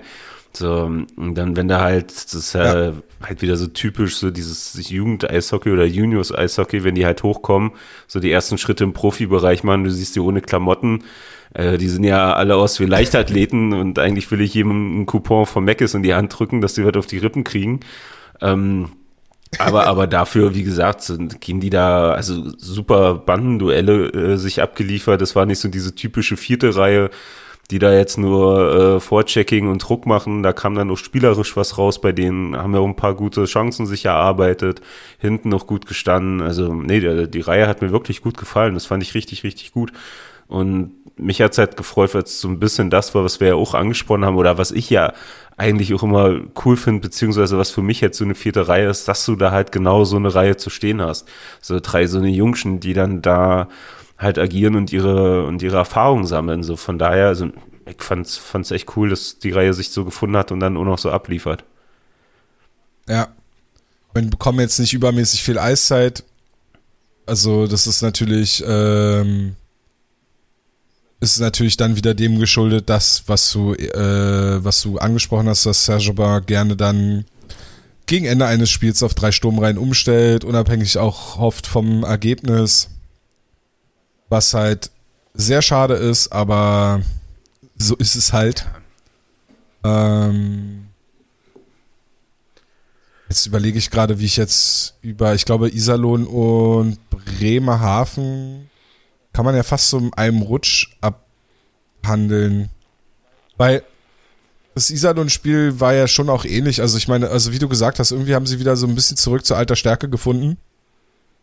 Gegen Iserlohn ähm, zwar äh, äh, war es mal hier und da etwas enger. Äh, Gerade so Anfang erstes Drittel, zwar die frühe Führung, Ausgleich Iserlohn, aber im Endeffekt war das Spiel jetzt keins, wo ich großartig ähm, befürchtet habe, dass Iserlohn jetzt da so groß zurückkommt und das Spiel gewinnen mhm. könnte. Und ähnlich ging es mir eigentlich auch mit dem, mit dem Bremerhaven-Spiel. Zumal die Eisbären dann ja auch relativ, ja, was heißt relativ zeitnah, aber sie haben, sie haben insofern den Sack zugemacht, dass sie, dass sie eigentlich wenig zugelassen haben. Das zweite Drittel war saustark und dann haben sie sich dann belohnt mit dem, mit dem 3-1 und ja doch mit dem 3-1. Ich bin gerade komplett über. Prost Neustadt. Nee, im zweiten Drittel haben sie gar kein Tor geschossen. Im zweiten Drittel haben sie gar kein Tor geschossen. Sie sind mit 2-1 durchs zweite Drittel gegangen, richtig? Ja. Ich glaube schon. Doch, dann haben sie im zweiten Drittel ein Tor geschossen. Na, was denn nun? Es ging 1-1, ja doch, es war 1-1 nach, nach äh, ja doch, es war 1-1 nach dem ersten Drittel und dann haben sie im zweiten Drittel das 2-1 geschossen und haben dann aber auch wenig anbrennen lassen. So rum war's. Meine Güte, ey. Was ein Ei. Oh. Weißt du, du sitzt zu Hause, du hast das Spiel angeguckt. Ich muss halt manchmal auch auf andere Sachen achten. Und ja. Oh. Aber wir haben es jetzt hingekriegt. Wir haben es ja. hinbekommen. Fühlst du dich jetzt freier? Ist schöner? Es ist schön, ja. Marcel Löbitz hat mal wieder getroffen. 14 Spiele ohne, ohne eigenes Tor. Äh, für den Topscorer der DL. Auch stark. äh, also jetzt, das soll, äh, klang jetzt, klang jetzt falsch. Also ich meine, der hat 28 Vorlagen, kann man jetzt wenig, kann man wenig dran meckern. Ja. Nee, auf jeden Fall. Ähm, hat, hat aber mal wieder ein Tor schießen können, dürfen. Äh, was mich überrascht hat und ich glaube, da, da wird auf jeden Fall noch gemeckert. Äh, innerhalb der, wenn die Videoanalyse kommt, äh, Ryan McKiernan und Simon Depré. Zwei Verteidiger-Tore in einem Spiel. Das kann Serge Beur nicht gefallen haben.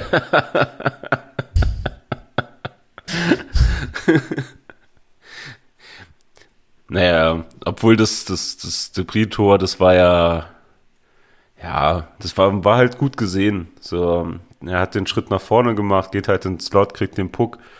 Äh, McKiernan, muss ich ehrlich sagen, hatte ich gar nicht erst so auf dem Schirm gehabt, dass der tatsächlich durch ist. Ähm, weil es für mich auch so eine ungewöhnliche Situation, äh, nicht ungewöhnliche Situation, aber ungewöhnliche, äh, Mann, jetzt fehlt mir das Wort. Oh Gott, ey, qualitativ wortmäßig sind wir heute voll dabei. Position ist. Ja. Ähm, wo er, wo er eigentlich nicht so oft zu finden ist. Äh, von daher war ich eigentlich sehr überrascht. Aber ja, gut, dann war es halt mal so. Zwei Verteidiger-Tore, kein Müller diesmal dabei. So, äh, ja, genau. stimmt. Von, von daher Boyczak getroffen. Wollen wir heute nochmal über Boyczak reden? Nee, ne? Haben wir ja schon alles gesagt. Naja, hat halt mal nicht im Powerplay getroffen. Nee, aber er trifft ja immer noch. Beziehungsweise war. Es waren sogar zwei, na gut, nee, ein das, Empty das Letter, das war sein empty, zweiter ja. Treffer im Spiel. Aber das erste Tor, das 2 zu 1, was ja dann mehr oder weniger auch. Nee, war nicht das. Jetzt muss ich überlegen.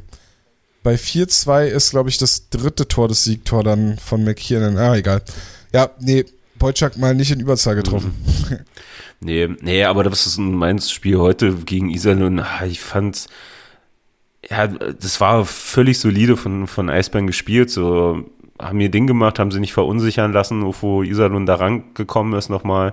So, ähm, halt, wo es das 1-1 gab, äh, haben da ihren Stiefel runtergespielt und also selbst das erste Drittel, das, äh, oder wenn du jetzt die Spiele vergleichst, fand ich Bremerhaven doch schon ein bisschen unterhaltsamer, weil ein paar mehr Chancen waren, öfter irgendwelche Situationen auf dem Eis war Iserlohn, das war heute, das hat mich so ein bisschen erinnert, so ein schöner Sonntagnachmittag-Kick.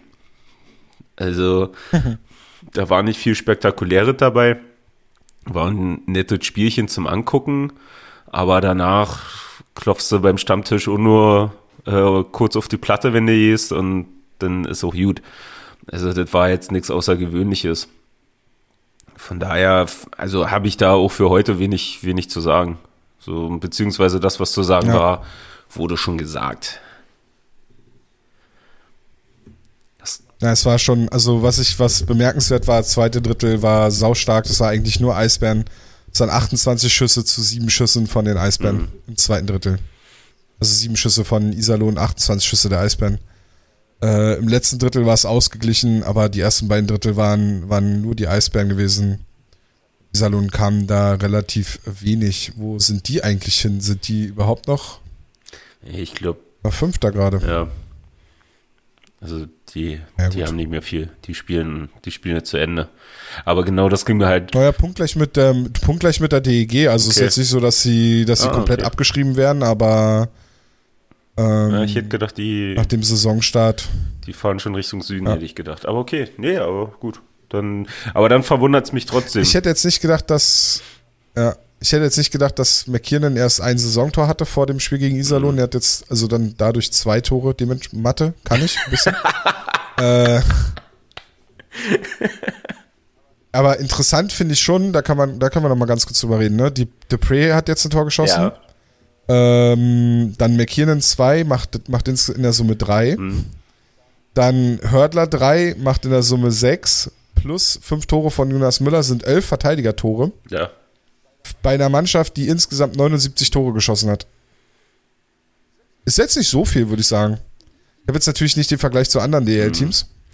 Aber ich kann ja mal ganz kurz nur mal äh, flott bei München reinschauen. Das sind 6, 12 allein bei, also jeweils 6 bei Redmond und äh, Seidenberg. Die haben allein, die beiden haben allein mehr Verteidiger-Tore. Okay. Naja, gut, das sind ähm. aber auch zwei sehr offensive Verteidiger wiederum, ne? Wenn du es halt siehst. Ja. Also. 2, 4, 6, 8 Verteidiger-Tore bei Mannheim. Okay. Mannheim hat insgesamt 71 Tore. Na gut, vielleicht ist es doch kein Trend. Ja. Aber trotzdem, äh, gut, dass Müller fünf Tore schießt, ist jetzt ja auch nicht. nee, das hätte für die Saison jetzt vielleicht auch nicht gehabt. Aber ich hätte noch eine Frage an dich, Tom. Ich würde gerne noch einen okay, Punkt ganz kurz raus. Ab, äh, handeln. Raus. Ich kann mir die Frage merken. Das war, ähm, ja, die Reihe Foucault, Boyczak und White, die ja mehr oder weniger daraus geboren ist, dass Max Sängerli gerade verletzt ist, äh, hatte heute in dem Spiel gegen die Roosters 19 Torschüsse. Ja, aber davon, wir sind nicht, und das sind, kommen wahrscheinlich allein 16 von White. Äh, das hatten die sogar auf, das hatten die bei Magenta sogar aufgeschlüsselt. Also ich habe es jetzt aus den äh, Key Facts, die Hannes ja nach jedem Spiel äh, über die Hauptstadt Eishockey Kanäle auf Social Media postet. Ähm, auf jeden Fall, die Reihe hatte 19 Torschüsse und das sind nur zwei weniger als die komplette Mannschaft der Iserlohn Roosters. ja, aber wie gesagt, also davon hat weit wahrscheinlich 90 äh, Prozent dazu, äh, dazu gesteuert weiß nicht, ob der heute nach Schüssen bezahlt wurde oder so, aber der, der hat ja heute nur drauf gescheppert. Also das war ja. Ich kann ja noch mal gucken. Also. Der Statistik. Ja, guck mal, aber aus dem Hut würde ich echt sagen, der hat bestimmt, also der hat ja nach dem ersten Drittel, glaube ich, schon acht gehabt, ne? Dass er am Ende des Tages bestimmt locker bei zwölf gelandet ist. Er ist tatsächlich bei neun gelandet. Nee. Ja, kommt wahrscheinlich ja, schon doch. wieder die Scheiße. Also zumindest laut der laut der DL-Seite okay. Übersicht hier. Ja, kommt jetzt wahrscheinlich schon wieder das bla bla bla, was ist ein Schuss, wann zählt ein Schuss? Aber nach meiner Statistik hat er heute zwölf Schüsse gehabt. Okay. Ja, ist ja. Nach meiner geführten. Wenn du einen Schuss anders trackst, dann ja. ist es doch, ist es doch genau, fair. Genau, ich tracke mit dem Herzen. Okay, äh, dann bin ich jetzt bereit für deine Frage. Okay, was hältst du davon, dass Debris im Powerplay spielt?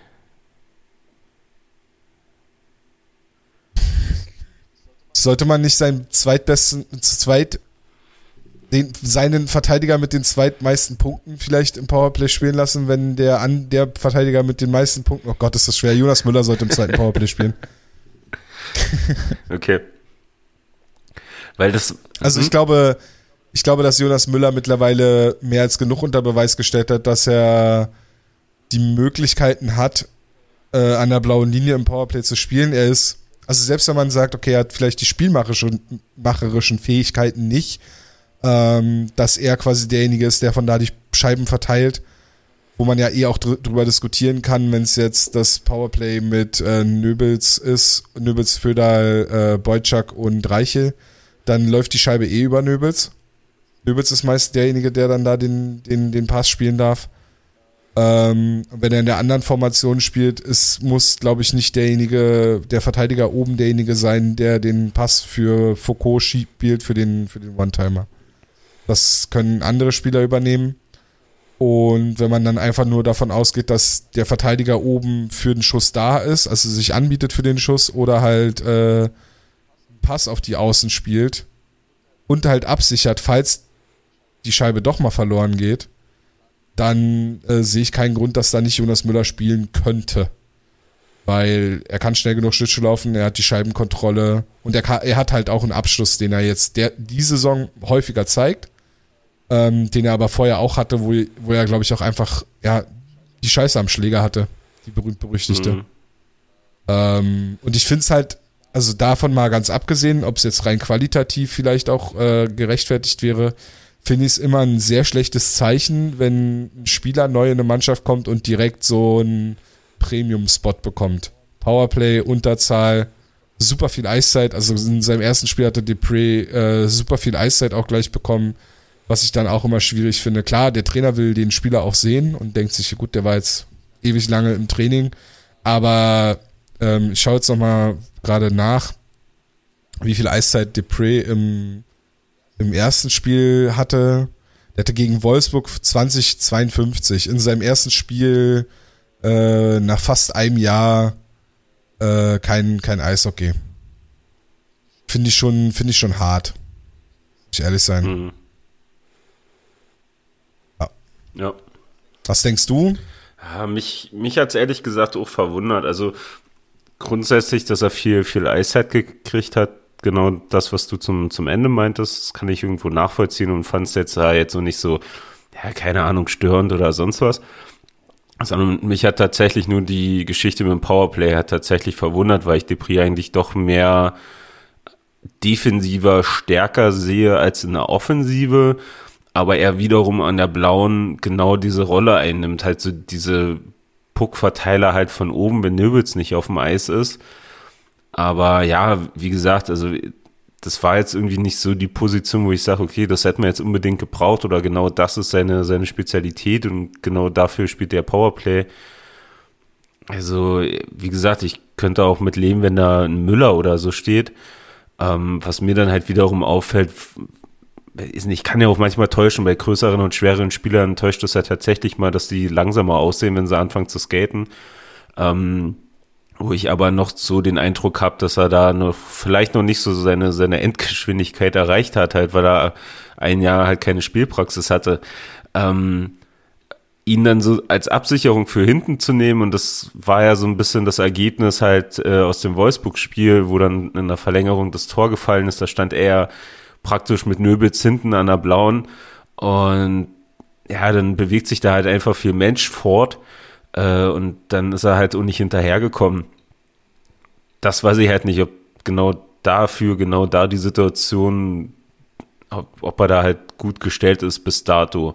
So, wie gesagt, so Beutschak haben wir ja auch schon äh, revidiert, ähm, wie er die ersten Spiele gemacht hat und wie er sich jetzt gibt. Vielleicht reden wir in zwei, drei Wochen äh, anders über Depri, keine Ahnung. Aber aktuell ja. Also ich fand es auch verwunderlich so. Also spätestens in der, in der Verlängerung ähm, dem Spieler da auf, aufs Eis zu stellen, der jetzt gerade mal seit ein paar Wochen mit im Team ist, habe ich auch gedacht, oh, okay, hm, nimm wir mal so hin. Ich guck gerade das Chart. So, das haben wir hier gar nicht. Nach was? Ich wüsste gerne, Ähm,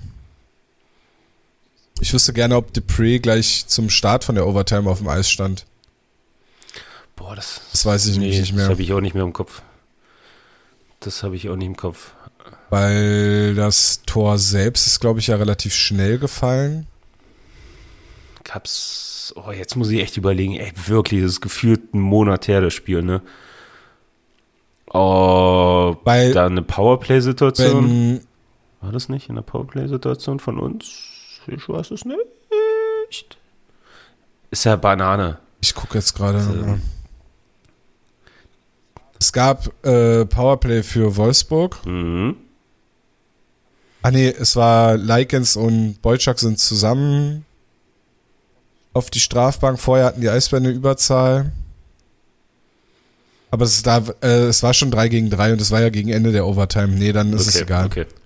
Weil dann kann es durchaus sein. Ich dachte jetzt, also mir war, irgendwie hatte ich jetzt im Kopf, dass es relativ zu Beginn, äh, also zum Ende des ersten Wechsels in der Overtime äh, war und dass dann Dupree möglicherweise schon gewechselt hätte. Mhm. Aber jetzt habe ich noch weniger im Kopf, wer, ähm, also interessant wäre halt, ob Dupree mit Pföderl und Nöbels quasi in dem Trio aufs Eis gegangen ist oder nicht. Weil ich glaube, mit Föderl und Nöbels würde ich eher einen McKiernan oder wenn du es auf Nummer sicher machen willst, mit Ramage vielleicht aufs Eis schicken. Ja. Aber wenn du jemanden haben willst, der, der mit der Scheibe was anfangen kann, der dann vielleicht quasi wie so eine Art dritter Stürmer dann mit agieren kann, wenn sie offensiv sind, dann würde ich ja eher McKiernan da hinstellen ja, mit Föderl und auf Nöbels. jeden Fall. Und dann mit Foucault, Fou- Foucault, Boyczak und Müller oder Ramage. Und Dupree wäre wahrscheinlich meine dritte Option erst. Vielleicht sogar vierte, weil Hördler kann auch mit der Scheibe einiges. Mhm. Also selbst wenn man jetzt sagt nochmal auf der Überzahl, äh, auf die Überzahlsituation, wenn man sagt, okay, ich vertraue Müller noch nicht, weil der ist mir äh, immer noch zu jung mit Mitte 20, ähm, dann hast du immer noch Frank Hördler, der jetzt vielleicht nicht mehr der schnellste zu Fuß ist. Und der äh, Hördler war es übrigens, war nicht Dupree, es war Hördler. Echt? Jetzt habe ich es wieder im Kopf, weil Nöbitz hat ihn noch versucht, mit dem Schläger so vorzustupsen. Oh, okay. Also alles, was wir gerade gesagt haben äh, über die Overtime, aber gut, wir haben ja nichts Schlechtes Nee. gesagt. Nee, es war Hördler. okay, dann ziehe ich, zieh ich das zum Teil zurück, was ich gesagt habe. Ja. Aber selbst wenn du sagst, Hördler ist vielleicht nicht mehr der, der, der äh, schnellste zu Fuß, äh, vor allem in so einer Situation nicht mehr, äh, soll jetzt auch, ne, ist ja nicht negativ, also nicht böse gemeint, sondern ist halt nun mal einfach so. Ja. Ich glaube, Hördler war auch Ich, ich würde gerade sagen, so, Hörtler war jetzt nicht für seine Geschwindigkeit bekannt, nee. Ja. Aber der kann trotzdem was mit der Scheibe und der kann das Spiel gut lesen. Insofern hast du da vielleicht auch, und Hörtler hat ja auch schon Überzahl gespielt. Mhm. Jetzt, da waren noch andere Spieler da, die ich da eher gesehen hätte, aber der hat es ja schon Okay. gespielt. Also, ja, wie gesagt, vielleicht haben sie es auch einfach nur gemacht, um zu sehen, was sie da haben an dem Spieler und äh, vielleicht ändert sich das auch wieder und Ja. äh, wenn es funktioniert, dann ändert sich das vielleicht nicht. Also, äh, ich glaube ansonsten für Simone Dupree halten wir es so wie bei Boyczak nach zwei Spielen, dass wir da noch nicht großartig viel auswerten können. Ich glaube auch, dass das schwierig wird, ihn wirklich zu bewerten, weil er halt ja dann doch eher unauffällig. Also ich glaube, er hat dasselbe Problem, was auch John Ramage hat. Dass du am Ende dastehst und fragst, ja gut, was sage ich denn jetzt zu dem Spieler oder wie, wie schätze ich den denn ein, weil ich sehe den ja fast gar nicht. Beziehungsweise man muss schon genau hingucken, um zu verstehen, warum die gut Mhm. sind. So, also so geht's bei John Ramage, glaube ich, vielen. Oder mir halt ja auch. Ich versuche es ja gerne zu erklären, warum ich ihn gut finde. Aber der macht jetzt halt, der holt jetzt nicht groß aus für einen Schlagschuss. So Ja. wie Richie Regier oder äh, der hat nicht so eine äh, so eine geile Lauftechnik und und und Übersicht wie ein Mickey Dupont und äh, der ist nicht der Torjäger aus Karlshorst wie Jonas Müller. Weißt du, sondern, oh ja, ich jetzt aber drei rausgekramt. ja, wirklich. Stolz auf dich. Ne? Ähm, Nee, ist halt, ist halt mehr so der, der, ist halt wirklich genau, einfach nur so so, der unauffällige Part halt. ein Arbeiter. Mhm. Ja. Ja. genau. Nee, hast du recht. Gut. So, dann lass uns zum Gawanke der Woche Ja. kommen. Dies, Ich muss, muss ich, musst du? ich glaube, diese Woche bin ich wieder dran. Mit Vorlegen. Na dann leg los. Ähm, Stimmt, letztes Mal hattest du drei Optionen. Genau. So, deswegen, und wer jetzt, wer bis hierhin aufmerksam zugehört hat, kann sich vielleicht schon denken, wen ich nehme. Äh, nämlich Hakon Henelt. Diese Woche. Äh, einmal aufgrund. Dann haben wir eine Premiere. Hä? Dann haben wir eine Premiere. Ja, tatsächlich. Ja, weil er halt super auffällig einfach gespielt hat die Woche. Also Nein. auch unabhängig von, auch, Ja. äh, auch, auch äh, unabhängig vom, von dem Tor. Ähm, also super stark auf, äh, von seiner Verletzung zurückgekommen. äh, macht mega Spiele, ist präsent auf dem Eis, geht in die Ecken, hat ein richtig gutes Stickhandling jetzt halt schon, so äh, zieht sich selber zum Tor, kreiert dadurch Chancen. Also er hat mir die Woche einfach richtig gut gefallen und dann halt halt wie gesagt, hat man ja auch schon öfters gesagt, für mich ist er jetzt nicht vergleichbar äh, mit einem Reichelt in, in dem Alter vor einem Jahr, äh, dadurch, dass Henelt ja auch gerade mal 17 ist. Ähm, es ist Talent jetzt, wie gesagt, so, also ich sehe ihn Henelt nicht in, in einem NHL-Draft, bin ich auch ganz ehrlich bis dato. Äh, aber wenn er so weitermacht, kann das auf jeden Fall ein, ein richtig guter DEL-Spieler werden, der hoffentlich dann auch hier in Berlin dann ist. Ähm, und kann da halt wieder vielleicht tatsächlich jemand sein, der halt hier 2000 Jahre spielt und und, und vielleicht nochmal irgendwie sowas in der Art wie so eine kleine Dynastie aufbaut. Aber das ist ganz viel Wunsch, das ist ganz viel Fantasie. Ähm, aber wie gesagt, so deswegen die Woche für mich Hakon Henelt. Okay, ich wollte erst sagen, wir haben eine Premiere, weil ich hatte auch Henelt eigentlich ursprünglich, aber dann gleichzeitig, es wäre ja ziemlich langweilig, wenn wir beide denselben Spieler nennen würden. Äh, dann gebe ich mein Gawanke der Woche an Lukas Reichel. Ja, das wäre tatsächlich meine zweite Option. Weil, ja, also jetzt gerade in den letzten beiden Spielen sehr auffällig, schöne Aktionen drin gehabt, ähm, auch körperlich wieder. Also heute haben sie so, sogar, also Rick Goldmann war heute Co-Kommentator. Mhm. Und ähm, ich mag ja, also ich mag Rick Goldmann so als, als Co-Kommentator, wenn es nicht drüber geht und zu sehr ins ja. äh, Entertainige geht, sondern wenn er wenn er äh, einfach erklärt, ja. was da passiert, auf seine Art halt. TV ist ja super, Spot und es gab, Podcast mag ich nicht so. Ja, und ähm, es gab halt wieder so ein, zwei Situationen, in denen Lukas Reichel einfach nur aufgrund seines Körperspiels und damit meine ich, also Lukas Reichel fährt ja jetzt keine Checks oder fährt Leute über den Haufen oder so, sondern was ich mit Körperspiel meine, ist einfach die Art und Weise, wie er seinen Körper positioniert, um entweder die Scheibe zu behaupten oder Scheiben zu gewinnen. Und wie er quasi seinen, seinen ja doch eher schmächtigen Körper vergleichsweise mit jetzt, weiß ich nicht, eben eigenen Team verglichen mit, äh, ja, was weiß ich, einem, einem John Ramage. Mhm. oder, oder von mir aus auch Leo Pföderl, der ja auch eher Kraftpaket ist.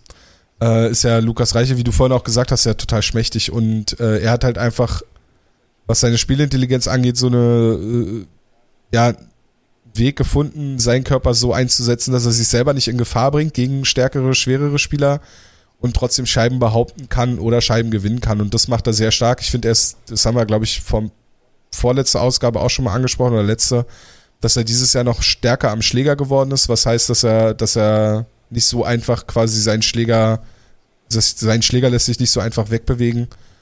Und auch wenn er jetzt, auch wenn er jetzt kein Tor geschossen hat in den letzten Spielen, hat er, glaube ich, trotzdem zwei oder drei Vorlagen gehabt. Ja. Ich glaube, allein heute zwei. Ja. Also, ja, gepunktet hat er auf jeden Fall.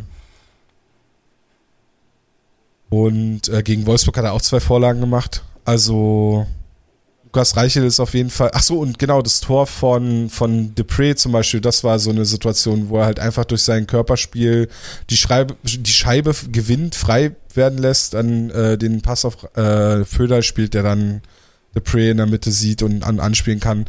Und das sind so Situationen, glaube ich, und diese Art und Weise, wie er seinen Körper spielen kann, das sind so Sachen, wo ich denke, damit kann er auf jeden Fall eine gute NHL-Karriere haben, wenn er dann irgendwann rübergeht und wenn nicht, trifft auf ihn genau dasselbe zu, wie das, was du gerade über Hennelt gesagt hast, dass er auf jeden Fall in der DL ein sehr, sehr guter Spieler auf Dauer werden kann. Aber ich glaube nicht, dass, dass der lange, dass der, dass der auf ewig in der DL bleibt, weil dazu ist er eigentlich zu gut. Ja, das wäre das wäre tatsächlich zu schade. Also, dass er, dass er da jetzt wie sich hier so aller Sturm bis zur Rente NHL spielt, sei immer dahin zu, dahingestellt, wünschen würde ich es ihm. Ähm, ja, aber da muss er dann tatsächlich noch ein bisschen was auf die Rippen kriegen. Da kann er dann vielleicht wirklich mit, äh, mit Müller mal quatschen. Der hat das ja auch hingekriegt. So, ähm, Müller, oh ja. Müller war ja oder Charlie Janke auch. Oder Charlie Janke, aber Müller finde ich da irgendwie noch faszinierender. Also der war ja wirklich, wo er hochgekommen ist, die ersten DEL-Spiele sah ja auch so aus wie, wie, wie sind die 100-Meter-Läufer. Ähm, mhm. und, und jetzt ist der, ist der ein, schön, ein schöner Brocken geworden. Äh, geworden. So, also äh, ja. ja, also wie gesagt, alles, was du sagst, und man sieht halt tatsächlich so, der, der Faktor Körper ist das Einzige, was das Spiel von ihm noch nicht komplett abrundet. So, er spielt mit seinem Körper gut, eindeutig, zweideutig. Und ähm, und, und, und äh, aber wiederum wissen das halt auch die Gegner. Das ist ja das, was ich meinte. Heute hat man es ja auch zwischendurch gesehen äh, beim Spiel gegen Iserlohn. Ähm, du kriegst Reichelt halt äh, aus dem Spiel raus, wenn du ihn halt angehst, wenn du ihm halt den Schläger über die Hose jagst und ihn halt körperlich äh, festnagelst im wahrsten Sinne. Ähm, dann kannst du ihn schon kriegen in vielen Situationen. Heute hatte ich auch den Eindruck, hier und da war er ein bisschen frustriert, äh, frustriert deswegen. Ähm, ja, ja, ja, es gab eine Szene, da hatten sie ihn sogar im Close-Up okay. oder relativ nah dran. Und da hast du es auch gesehen, da auch nochmal Richtung, Richtung Bank der, der Roosters geschaut und so. Da war, da war er wirklich frustriert, okay. ja. So, das ist halt tatsächlich, wie gesagt, so in Anstrichen Manko, was noch bei ihm ist. Aber ja, wie gesagt, auch Ditte. Also da ist auch noch viel Platz und guck, guck dir egal mal die, die Spieler an, die, äh, die große NHL-Karrieren hatten, wie die, wie die aussahen, wo sie die ersten Jahre gespielt haben. Also, wie weiß ich, es sind zwar große Namen, wo man mit dem Vergleich aufpassen muss, aber da habe ich halt immer noch so, so ein Matsundi, wenn du da halt die Rookie-Bilder siehst, das sieht ja genauso ein Hämpfling aus in die letzten Jahre, die er dann gespielt hat. Also, es war ja, war ja Brecher. Das war ja, war ja der Knaller. Also, wie gesagt, da ist ja noch Platz nach oben und sowas kann man ja beeinflussen. Ja. Ähm, ich weiß sie ja schon, aber du hattest noch eine Frage. Nee, die habe ich dir schon gestellt. Nee, du hattest noch eine andere Frage.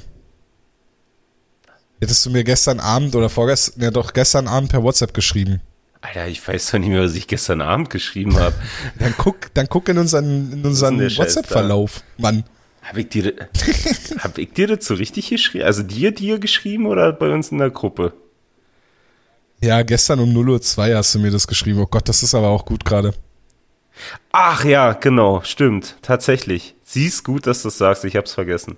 Ähm, nee, genau, ich hatte, ich hatte, äh, hatte ich ja gefragt gehabt, weil es die Woche halt über, über sämtliche Medien ging, vor allem in Nordamerika, dass der Vater von Ray Gretzky äh, gestorben ist. Was ja per se schon äh, extrem traurig ist, wenn da vom Vater und ein nahes Familienmitglied stirbt, das ist ja egal wer. Aber was bei mir halt so die Fragezeichen ausgelöst hat, war halt, dass er wirklich, also äh, Spielergrößen an sich, sämtliche größeren äh, Nachrichtensender, äh, halt da teilweise Sondersendungen oder nochmal so kleine Dokus äh, gezeigt haben, äh, über den Vater, also äh, Walter Gretzky, ne, heißt er, ähm, ja. halt gebracht haben, wo ich mir gedacht habe, ja, okay, also Gretzky ist Gretzky, so äh, Great One brauchen wir nicht drüber reden, aber warum wird denn der Vater so gehypt? Und du hast mich gefragt, ob ich dir das erklären genau, kann. Genau, und du hast gesagt, ja, aber das schreibe ich dir nicht. Ja, genau, weil ich, äh, also äh, erstens dachte ich, du willst es dann aufheben als Frage für den Podcast und zweitens äh, hatte ich keinen Bock, eine Sprachnachricht aufzunehmen, weil zum Schreiben wäre es zu viel ja, gewesen. Danke. Also nach allem, was man ähm, so liest und gehört hat, also zu Walter Gretzky gab es so gerade ähm, in, in, vielen Podcasts und so, die ich höre, so Nordamerik äh, nordamerikanische Podcasts, äh, Eishockey-Podcasts, gab es zu Walter Gretzky immer wieder Geschichten. Ähm, und nach allem, was ich so gelesen, gehört habe, war der Mann halt insgesamt absolut auf dem Boden geblieben und abs ein, ein absolut wirklich netter, netter, netter Mensch. Ähm, hat bei Spielen der Toronto Maple Leafs ganz normal in den, also in der, in den normalen Sitzbereichen gesessen, jetzt nicht immer VIP. Ähm, und ist dort sitzen geblieben, bis wirklich auch jeder, der kam und gefragt hat, ein Autogramm bekommen hat. Also ich hatte äh, in einem Podcast haben sie gesagt, dass sein Autogramm wahrscheinlich das wertloseste Autogramm äh, ist, was es gibt, weil er wirklich auf alles, auf all, auf allen Dingen unterschrieben mhm. hat und für jeden unterschrieben hat. Es gibt ja so Autogramme, wo, wo man weiß, okay, der, der Spieler hat nicht viel unterschrieben, deswegen sind die so wertvoll, aber bei ihm ist es halt super wertlos in dem Sinne, ne? Mhm. Er hat aber wirklich irgendwie so, nach dem, was man, was ich so gehört habe, hat er sich äh, wirklich auch für jeden Menschen Zeit genommen, der mit ihm sprechen wollte. Ähm, und, und hat halt den Leuten auch immer irgendwie die paar Minuten, die sie dann mit ihm verbracht haben, das Gefühl gegeben, dass sie besonders sind in dem, in dem Moment. Und ich glaube, das ist einfach so ein Faktor, weil ich glaube, es gibt viele Kanadier, die einfach das Gefühl haben, dass sie irgendwie ihren besonderen Moment hatten mit Walter Gretzky oder irgendjemanden kennen, der eine Geschichte erzählen konnte über Walter Gretzky. Dann kommt hinzu, dass er in den letzten Jahren auch äh, relativ krank war. Äh, ich glaube, Parkinson hatte der. Mhm. Und hat aber vorher immer noch, äh, also der ist nie ausgezogen aus dem Haus, in, den, in dem Wayne Gretzky ausgezogen ist. So, und das ist halt auch wie so eine Art Mekka oder so eine Pilgerstätte geworden. So, und Leute sind hingerannt und haben halt Gras von dem, von dem, von dem Rasen geklaut und haben halt gesagt, so, wir haben jetzt Rasen von, von Wayne Gretzkys Geburtshaus und so eine Geschichte, ne? Und äh, wenn Walter Gretzky irgendwie da gerade das Gras gemacht hat, also den Rasen gemäht hat oder so, dann hat er sich dann halt da auch Zeit für die Leute genommen. Es gab ein paar Leute, die das ausgenutzt haben, auch so seine Gutmütigkeit und ihn dann halt auch so ein bisschen betrogen haben. Das war jetzt gerade so vor, ich glaube vor anderthalb Monaten oder so ging, gab da gab's da so eine Geschichte, dass da so ein Typ war, der ähm, Walter Gretzky um alte Memorabilia von Wayne Gretzky betrogen hat, also quasi die von ihm mehr oder weniger geklaut hat mhm. und dann halt irgendwie Handschuhe von Wayne Gretzky dann halt quasi besessen hat, die er dann sehr für sehr viel Geld äh, verkauft hat mhm. auf den auf irgendwelchen Marktplätzen, wo es so dann halt so diese ganzen Game One Geschichten und so gibt. Ähm, das war eine Geschichte, die jetzt erst vor kurzem hochkam und ich glaube einfach so diese Gutmütigkeit und dass er, dass er wohl einfach ein guter Mensch war, der, der, ja, der halt dann auch der Vater für viele des besten Eishockeyspielers der Welt war. Ich glaube, das führt dann halt einfach dazu, dass er, dass er so, dass er dann so ab, also was heißt abgehypt, sondern dass er halt dann einfach die Würdigung bekommt, die ihm dann halt auch zustand. Und das hat, glaube ich, dazu geführt, dass das, ja, so eine Art Sonne, also ich, bei Hockey Night in Canada haben sie best, gestern ähm, zwar auch ihr Hauptprogramm äh, quasi gefahren. Also Headlines ist quasi immer in der zweiten Drittelpause so das große Ding, wo sie so die aktuellen News in der NHL machen und danach kam halt nochmal was zu Walter Gretzky. In der ersten Drittelpause ging es um Walter Gretzky, im Intro ging es um Walter Gretzky. Also es war halt, der Typ war halt besonders äh, und nicht nur, weil er der Vater von Wayne Gretzky war, sondern weil er halt auch ein, guter Mensch war. Ich glaube, das war, ist der Grund. Ja, krass. Ja, er hat wie gesagt so diese Nordamerika-Geschichte, so die, da kriege ich halt nicht so viel mit, weil ich auch einfach dem Englischen nicht so äh, fit bin. Ähm, ja, aber klar, wenn du es so erzählst, dann macht das, macht das ganz viel Sinn. Und dann ist das auch gerechtfertigt, dass der Mann da so verabschiedet wird und das, was er alles gemacht hat, dann auch so gewürdigt wird. Ich glaube, ein guter Vergleich ist äh, Hartmut Nickel tatsächlich. Ja, im Film wieder gespiegelt. Von Hartmut Nickels Art und Weise, mhm. wie er ja auch eigentlich jedem Menschen, mit dem er sich unterhalten hat, für die kurze Zeit das Gefühl gegeben hat, besonders zu sein und so. Das stimmt, ja. Und nie so wirklich abgehoben war und so. Und immer irgendwie ja dem Ganzen verbunden geblieben ist und, ne? Also er hätte ja auch irgendwann Ciao sagen können. Ja. Nickel. Ja. Das, äh, ich glaube, das ist der, der Vergleich, den man da ziehen kann für uns jetzt aus Berliner Sicht. Ja, ja. nee, ich glaube auch, das ist ein schönes Beispiel. Und ein schön trauriges Ende für heute. Ach, was heißt traurig? Ich meine, man, ja, ist schon traurig, weil ein Mensch verstorben ist. Auf der anderen Seite äh, ist es ja dann die schönen Erinnerungen, glaube ich, die andere Menschen da haben und also, ja. Ja, naja, und, und, ja. und dass man, dass man was Besonderes ist in Form vom, vom Walter Gretzky. Also allein schon das, den Stempel zu haben, das, das wertloseste Autogramm zu haben, weil es jeder hat. das finde ich, das finde ich schon sehr stark. So, ich habe bisher wenig, ich meine, wenig auf Sachen Tatsache, unterschrieben, aber. Leute, hä? nee, Allein die Tatsache, dass überhaupt Leute das Autogramm des Vaters von Wayne Gretzky haben wollten. Ey, es gibt auch. Einfach weil, weil, weil ja. er, er hat quasi, er hat zu 50 Prozent dazu beigetragen, dass einer der besten Eishockeyspieler aller ja. Zeiten entstanden ist. Aus biologischer Sicht auf jeden Fall, ja. Ja. Und äh, allein, dass die Leute deshalb äh, ein Autogramm von ihm haben möchten und er so ein, so ein, so ein Prominenz Status Ja. hatte, ist halt einfach. Ja, aber ich sage ja, Leute sind auch manchmal komisch. Also es gab auch schon Leute, die wollten Autogramme und Fotos mit mir haben und ich verstehe es bis heute nicht, warum. So, auf der einen Seite finde ich es gruselig, dass irgend, also was heißt einer, es waren tatsächlich ein paar Fotos mit mir irgendwo auf ihrem Handy haben. So, und das, und die gehören nicht zur Familie oder sonst was, ne? Also das finde ich schon sehr abgefahren. Und das ist mir auch sagenhaft unangenehm, weil who the fuck, Alter, wer bin ich denn? So, also, also renn da seit Jahren rum, ein paar kennen meine Fresse, wiederum reiß ich die auf, aber ansonsten, was mache ich denn? Also, ich schieß keine Tore. So, ich hab nicht mal bisher nicht mal jemanden erzeugt, der Tore schießen kann, weißt du? Also, also das ist manchmal schon, Das kommt noch. schon, schon sehr spooky. Ja. Juti. So. Zehn Minuten hätten wir noch für 90 Minuten. Nein, wir machen jetzt Nein, Feierabend. ich hab, ich hab jetzt auch Hunger. So, ich muss jetzt echt was essen. Ich hatte heute Morgen Ja. nur ein paar Toast und mein sportlicher Körper kann damit nicht mehr umgehen, weil nichts mehr da ist. Ja. Ich will das ja heute auch noch fertig bearbeitet haben, damit das morgen früh dann bei allen Leuten auf den Podcatchern landet. Äh, wie gesagt, ihr findet uns, ne? Bei YouTube, wo ich mich übrigens sehr gefreut habe, dass die letzten Podcasts, ich schaue jetzt nochmal ganz schnell nach bei YouTube, äh, dass die letzten Podcasts tatsächlich wieder auf, äh, auf YouTube äh, gute Abrufzahlen bekommen haben beziehungsweise überhaupt, dass da Leute wieder, dass da Leute wieder über YouTube dabei sind und dass dies, äh, das geholfen hat, dass wir euch in, darüber informiert haben, dass wir wieder auf YouTube zu finden sind. Ähm, Finde ich wirklich cool.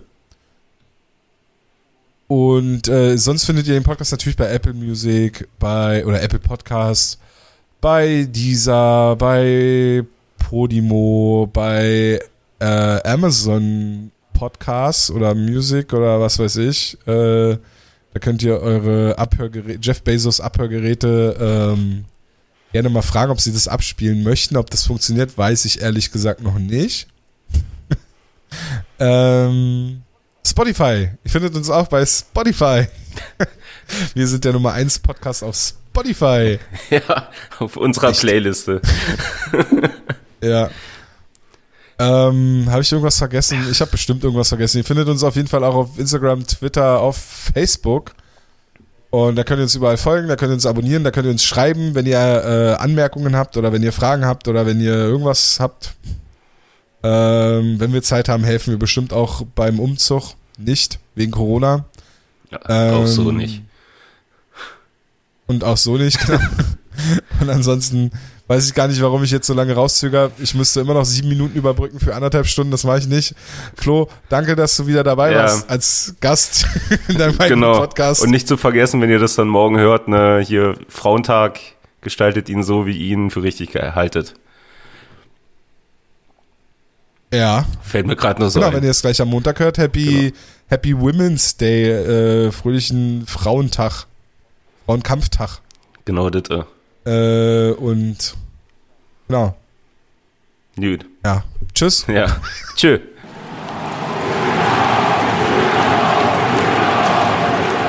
Hauptstadt Eishockey, der Blog, die, die machen gute Sachen. Sind gut. Ja, wie lang kann man noch was rauszögern? Da fällt mir noch was ein. Ich nehme immer noch auf.